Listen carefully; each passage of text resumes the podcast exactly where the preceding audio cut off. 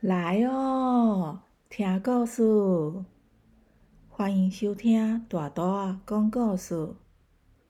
大图啊要讲的俗语是：人不可貌相，人不可貌相，是说不能只根据一个人的相貌、外表来判断他是不是一个有本事的人，又或者是一个坏人。故事开始喽！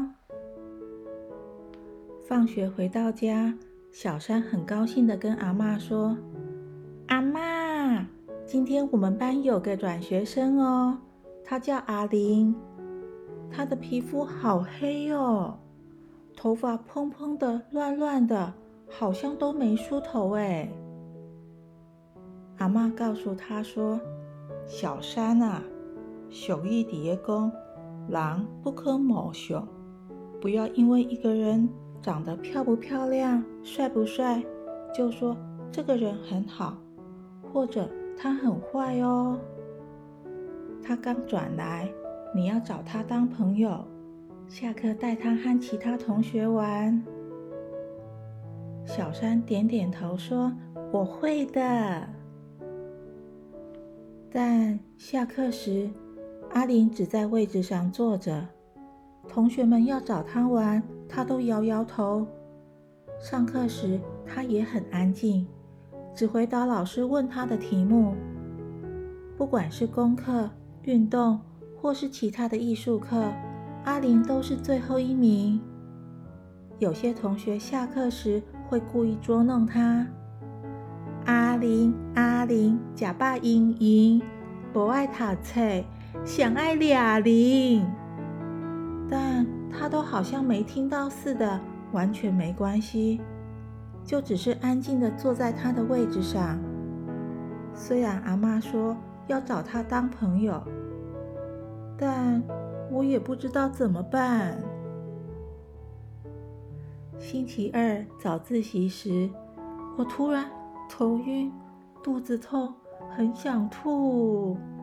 没多久就 突然吐的整个桌子都是，连衣服也弄得脏兮兮的。旁边的同学纷纷捏着鼻子往后退，好臭哦！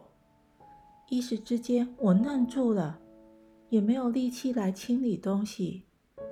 这时阿玲静静的拿出卫生纸给我，并到洗手台提水，拿抹布将我的桌子、地板擦干净。这，这太让我感动了。真后悔，同学们在嘲笑他时，我都漠不关心，冷冷的看着。经过这件事后，我对阿玲的印象完全改变了。一个人外表的美丑跟内心是没关系的。我了解阿妈讲的“人不可貌相”的意思啊。阿玲其实是很有爱心、乐于助人的。从那次之后，我下课常常去找她，慢慢的就变成了好朋友。我们会一起写功课、看书。